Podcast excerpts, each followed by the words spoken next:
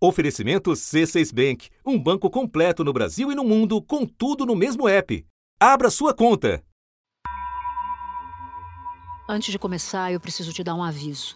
Este episódio tem relatos de violência sexual. Se você ou alguém que você conhece é ou foi vítima de abuso, saiba que é possível denunciar de maneira anônima pelo Ligue 180. Era madrugada do dia 30 para 31 de dezembro de 2022. O então jogador de futebol Daniel Alves estava com um grupo de amigos na área VIP de uma casa noturna em Barcelona, na Espanha. Daniel e seus amigos convidaram uma jovem acompanhada por duas amigas para tomar champanhe. E já tinha dançado com Daniel Alves e amigos dele quando o jogador insistiu para que ela entrasse com ele por uma porta. A mulher diz que achava que lá seria um outro espaço da área VIP, mas quando entrou, estava num lavabo pequeno, que só tinha um vaso e uma pia. Em seguida, o atleta entrou em um banheiro da área VIP. Dois minutos depois, a mulher fez o mesmo. O que aconteceu dentro do banheiro foi relatado pela vítima um podcast do jornalista Jesus Albalat, traduzido a seguir. Ele trancou a porta. Eu disse que queria ir embora e ele respondeu que eu não podia sair. Ele baixou a tampa do vaso e sentou. Me puxou com força para perto dele. Eu disse que parasse porque eu tinha que ir embora. Ele respondia que eu não podia sair, segurou meu cabelo e me jogou no chão. Machucou o meu joelho e começou a me dar bofetadas na cara.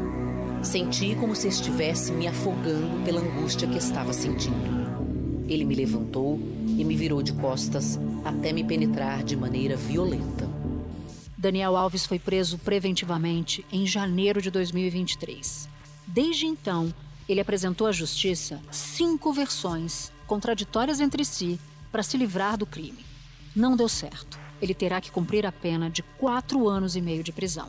Hoje ele só pôde receber uma pena porque havia um protocolo que ajudou a vítima e fez com que houvesse elementos robustos de provas para que hoje essa vítima pudesse ter justiça. Então é muito importante ver o quanto que a Espanha leva a sério agressão contra as mulheres. Porque se assim não fosse, hoje ele não estaria recebendo uma pena, ainda que eu acho que foi uma, uma pena branda, mas nós ali temos uma resposta jurídica. Da redação do G1, eu sou Natuzaneri e o assunto hoje é Daniel Alves condenado. Por que a sentença foi menor do que a pedida pela promotoria e pela defesa da vítima? E o que o resultado do julgamento representa para a Espanha e para a proteção de vítimas de violência sexual? Eu converso com o correspondente da TV Globo, Guilherme Pereira. Ele acompanhou a prisão, o julgamento e a sentença do ex-jogador brasileiro direto da Espanha. Sexta-feira, 23 de fevereiro. Guilherme, o Daniel Alves foi condenado a quatro anos e meio de prisão. E ele já estava preso há 13 meses em prisão preventiva. A sentença prevê também que depois de cumprir a pena, ele vai ter a liberdade supervisionada por mais cinco anos. Só que essa pena está abaixo do que foi pedido pela promotoria e também pela defesa da vítima. Por quê? essa pena está sim abaixo do que foi pedido tanto pelo Ministério Público da Espanha, Natuza, quanto pela advogada da vítima. O Ministério Público tinha pedido nove anos de prisão e a vítima 12 anos de prisão. 12 anos é a pena máxima para o crime de estupro aqui na Espanha. Na sentença divulgada nessa quinta-feira, é, os três juízes que analisaram o processo e que fizeram o julgamento determinaram que o pagamento de uma indenização feita pelo Daniel Alves durante é, a investigação do caso serviu de atenuante da pena. É importante contar. Num primeiro momento, o Daniel Alves fez a proposta de um pagamento de cerca de 150 mil euros, o equivalente mais ou menos a 800 mil reais para que a vítima retirasse a acusação. Ela não aceitou e, mesmo assim, o pagamento foi feito numa forma de indenização. Os três juízes, então, que julgaram o caso, definiram, determinaram que essa indenização serviu de atenuante eh, da pena, porque o pagamento foi feito independentemente do resultado do julgamento, manifestando o que eles, juízes, chamaram de vontade de reparação por parte do ex-jogador. Eu queria saber, e eu sei que você conversou com a defesa da vítima, o que, que eles acharam dessa, dessa sentença? O que, que eles acharam dessa redução de pena, ou pelo menos contrariando a expectativa da própria vítima e da própria promotoria? Esther Garcia, que é a advogada da vítima, é uma personagem muito importante durante todo esse processo, porque em muitos momentos ela, ela veio a público, ela conversou com a imprensa, ela foi muito dura e muito séria durante todo esse processo. Nessa quinta-feira, ela não compareceu à audiência em que a justiça espanhola fez a leitura da sentença de condenação do Daniel Alves. Ela preferiu ficar no escritório dela com a vítima para proteger a vítima. Durante todo o processo, a Esther fez questão de proteger a vítima. E por que eu conto essa história, Natuza? Porque para ela e para a vítima era muito importante que a sentença reconhecesse que houve sim estupro, que houve violência sem consentimento, e isso está na sentença. Por outro lado, a advogada da vítima considerou que a pena foi baixa diante do crime cometido, que a pena foi pequena diante do crime cometido. Quatro anos e seis meses de prisão, sendo que a legislação permite aqui na Espanha que para esse tipo de crime é, a pessoa possa receber uma pena de seis a doze meses. Então, foi sim uma pena é, abaixo do que ela esperava, do que a acusação esperava, e é por isso que ela vai apresentar um recurso nos próximos 10 dias na Justiça Espanhola. Me surgiu uma dúvida aqui, Guilherme. A defesa do Daniel Alves vai recorrer a qual instância? É uma instância superior? Para uma instância acima dele. Restam duas instâncias na Justiça Espanhola para que as partes entrem com recurso. É importante dizer isso, Natuza. Tanto a defesa quanto a acusação e também o Ministério Público têm 10 dias para entrar com o recurso. E a defesa do Daniel Alves já disse, já afirmou que vai entrar com o recurso para provar que o brasileiro é inocente.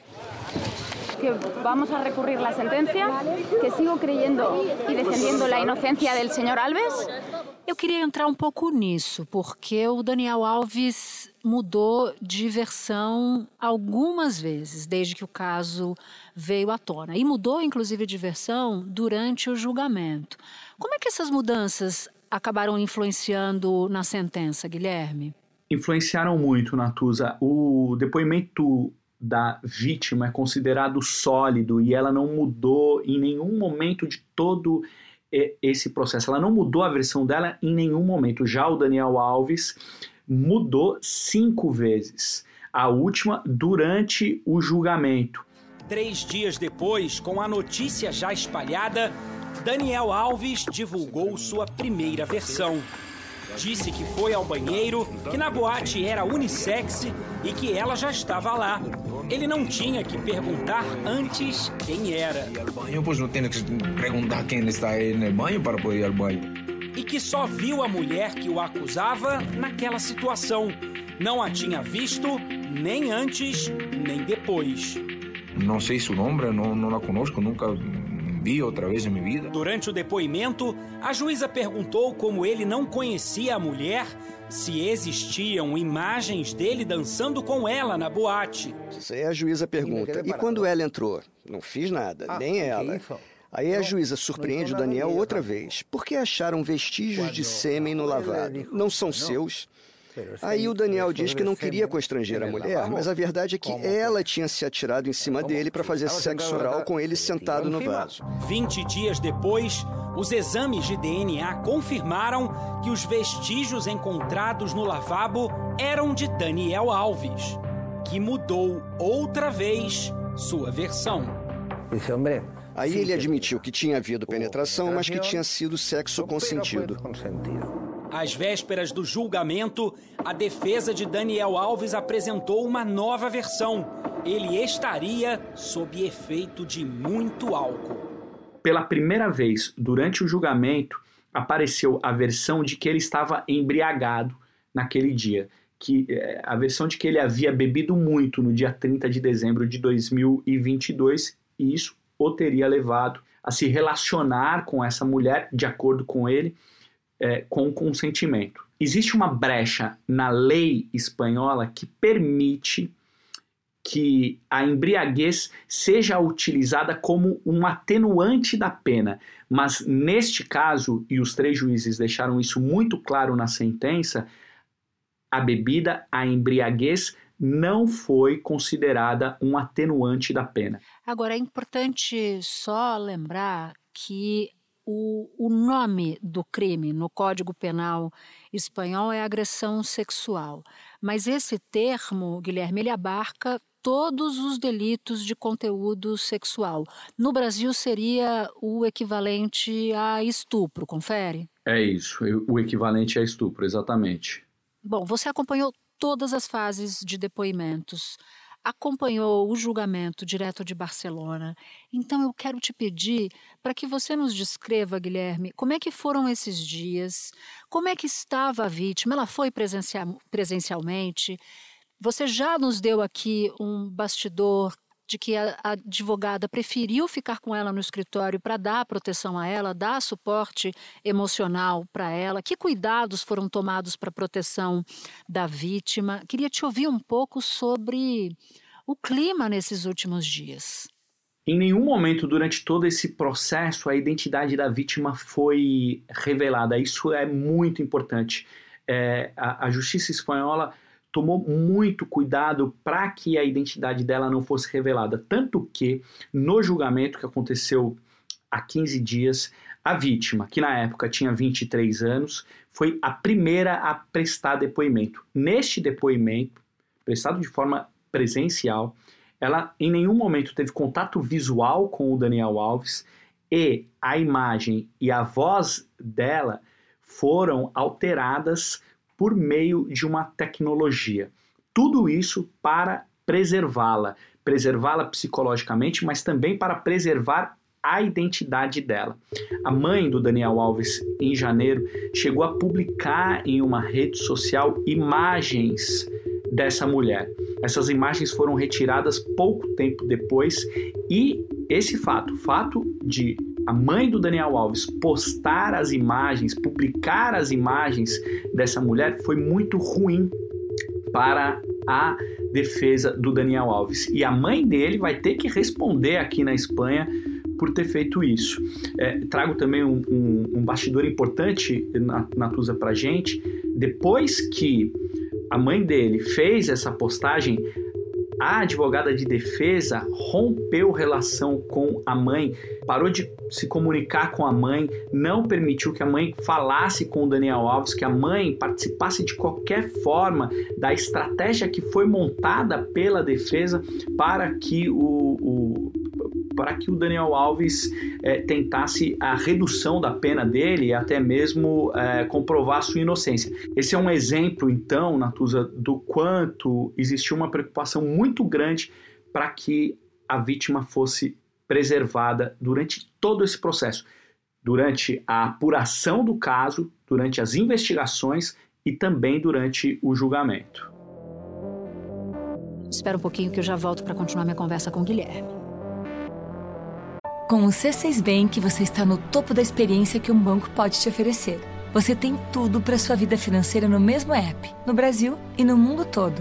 A primeira conta global do país e atendimento personalizado, além de uma plataforma de investimentos em real e dólar com produtos exclusivos oferecidos pelo C6 em parceria com o JP Morgan Asset Management aproveitar hoje o que os outros bancos só vão oferecer amanhã?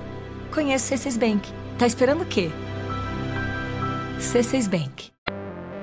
Agora, em 2022, uma nova lei sobre o consentimento sexual passou a vigorar na Espanha, Guilherme.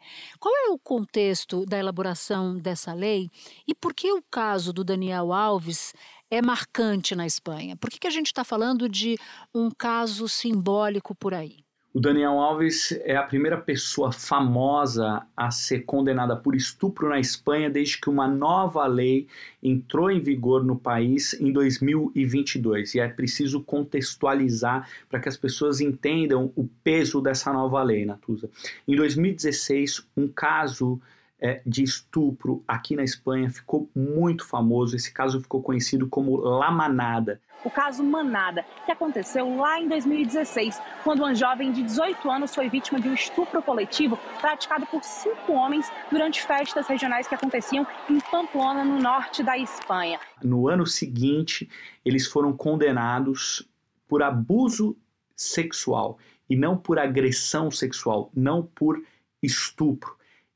Isso gerou uma onda de manifestações enorme aqui na Espanha, é, sobretudo de mulheres pedindo para que a legislação passasse por uma renovação, passasse por mudanças. E isso aconteceu em 2022. A partir de então, as punições para esse tipo de crime ficaram mais pesadas. E o Daniel Alves é a primeira pessoa a ser julgada dentro desta nova lei. Então, é, a, a sentença desse caso ela é exemplar, ela está mostrando para a sociedade espanhola que essa nova lei está funcionando mesmo com uma pessoa famosa. Lembrando, o Daniel Alves foi jogador do Barcelona, jogador de seleção brasileira, um dos mais vitoriosos da história do futebol. Esse é um caso que repercutiu no mundo inteiro e, mesmo assim, a justiça cumpriu o que está nessa lei. E o que é importante dizer, Natuza, qual é a grande mudança dessa nova lei é, que entrou em vigor em 2022? Ela ganhou o nome de Só Sim é Sim, ou seja, ela leva em consideração o consentimento da mulher. O caso do Daniel Alves é exemplar nesse sentido porque a sentença, ela foi, a condenação, ela se baseou no depoimento da vítima. Os juízes não levaram em consideração se ela bebeu, se ela dançou, se ela beijou, se ela entrou no banheiro porque quis.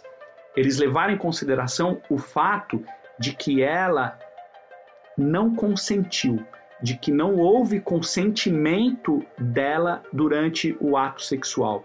Isso é importante. Só sim é sim. E é por isso que a sociedade espanhola está considerando esse caso exemplar, porque ele é de fato um exemplo do quanto é importante levar em consideração o consentimento da vítima. Isso fica claro em muitos pontos é, da sentença. Vou trazer dois exemplos.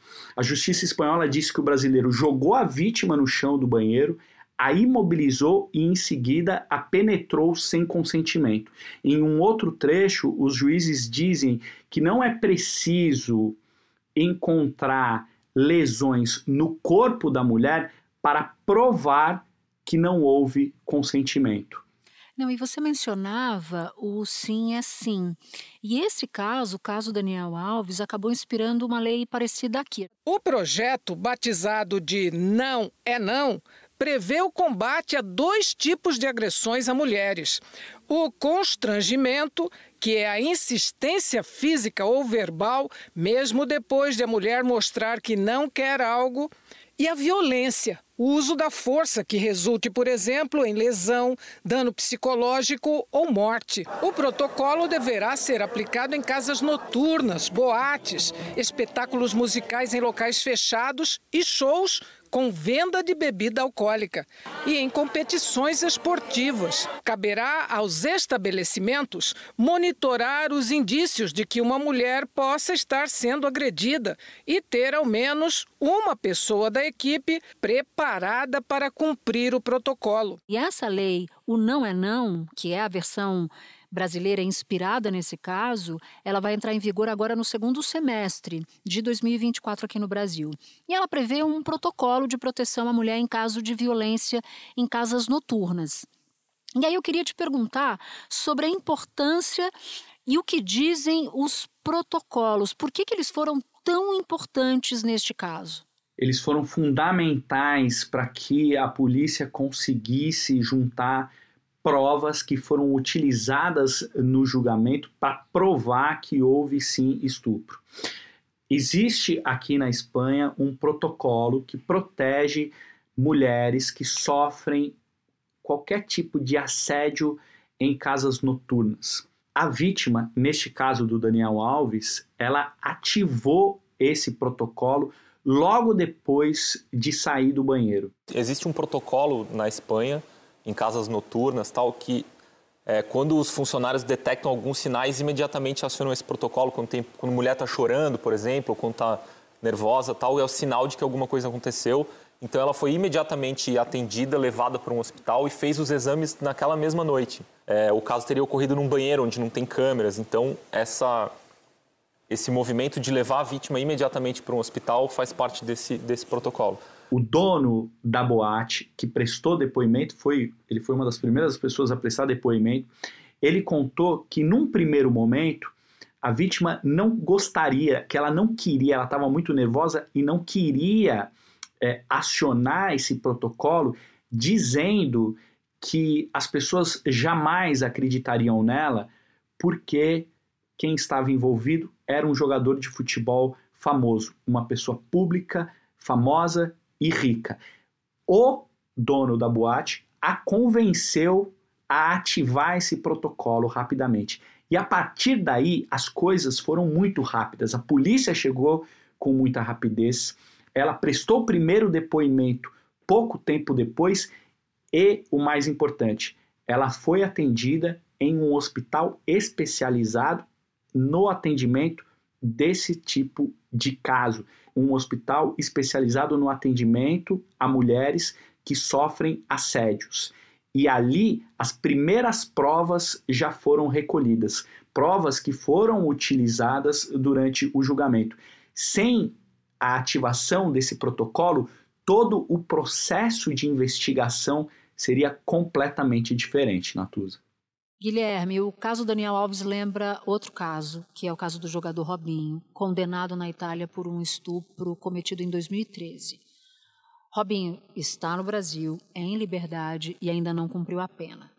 Você pode nos explicar a diferença entre os dois casos? O julgamento do Robinho, que é condenado em última instância na Itália por um estupro coletivo, passou por um processo muito diferente e muito mais demorado do que o do Daniel Alves. Até, até mesmo o processo de investigação do caso do Robinho por parte da polícia envolveu técnicas da polícia para que a polícia conseguisse provas. No caso do Daniel Alves, essas provas que foram utilizadas no julgamento, elas foram recolhidas de forma muito rápida, logo depois que esse protocolo foi ativado, o que não existiu no caso do Robinho. A polícia teve que trabalhar muito ao longo de um processo longo de investigação para recolher essas provas. E o Robinho pôde aguardar o julgamento em liberdade e ele voltou para o Brasil. E o Brasil não extradita os seus cidadãos. A Constituição brasileira não permite isso. E é por isso que o Robinho continua no Brasil em liberdade, mesmo condenado em última instância por um crime de estupro coletivo na Itália. No caso do Robinho, é, a, justiça italiana não decretou nem prisão preventiva, nenhuma cautelar, como por exemplo a de apreensão do passaporte. Isso permitiu, então, que quando a decisão final da Corte de Cassação foi proferida no caso do Robin, ele tivesse no Brasil.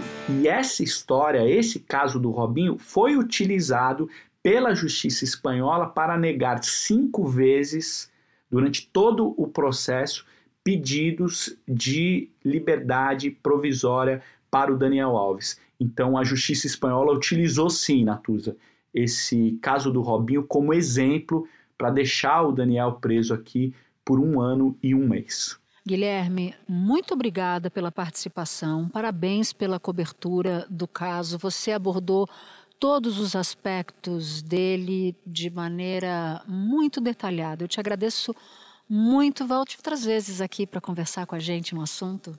Muito obrigado, Natuza. Eu sou ouvinte do assunto, sou fã do assunto e para mim foi uma honra estar aqui. Este foi o assunto, podcast diário disponível no G1, no Globoplay ou na sua plataforma de áudio preferida. Comigo na equipe do assunto estão Mônica Mariotti, Amanda Polato, Carol Lorenzetti, Gabriel de Campos, Luiz Felipe Silva, Tiago Kazuroski e Sara Rezende. Eu sou Natuza Neri e fico por aqui. Até o próximo assunto.